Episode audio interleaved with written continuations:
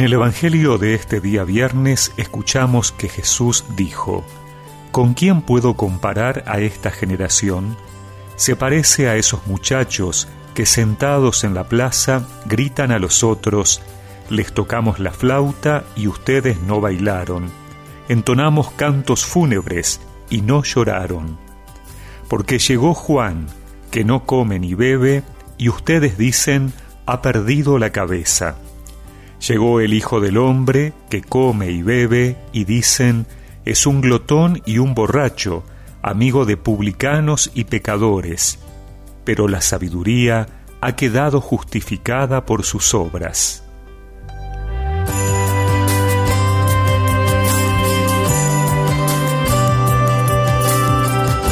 El Evangelio de hoy nos transmite un dicho de Jesús acerca de la radical incapacidad de sus contemporáneos de aceptar la voluntad del tiempo presente, porque no están dispuestos a desear nada que sea realmente distinto.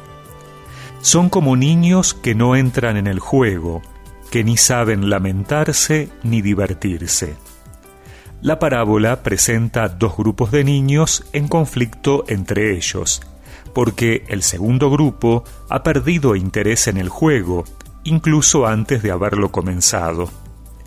La doble reacción de los contemporáneos con el Bautista y con Jesús, su mala voluntad manifiesta, les asemeja a los niños caprichosos de la parábola. Pero Jesús es la sabiduría de Dios, la cual se manifiesta en sus obras. En definitiva, pretende sacudir las conciencias de sus oyentes para disponerlos a acoger la hora desconocida de Dios.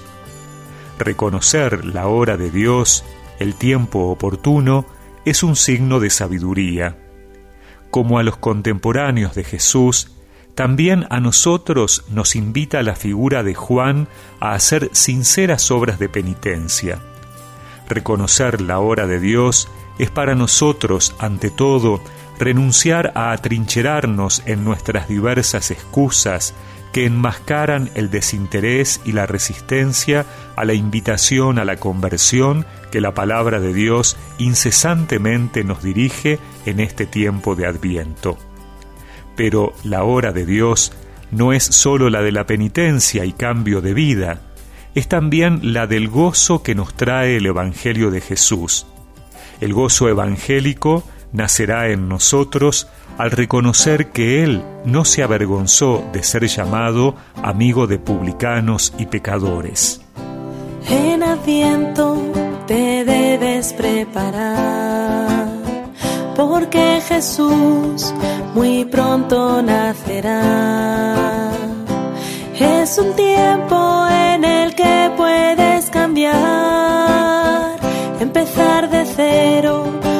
otra oportunidad. Él nacerá y te visitará. Acógele tu vida cambiará. En Adviento,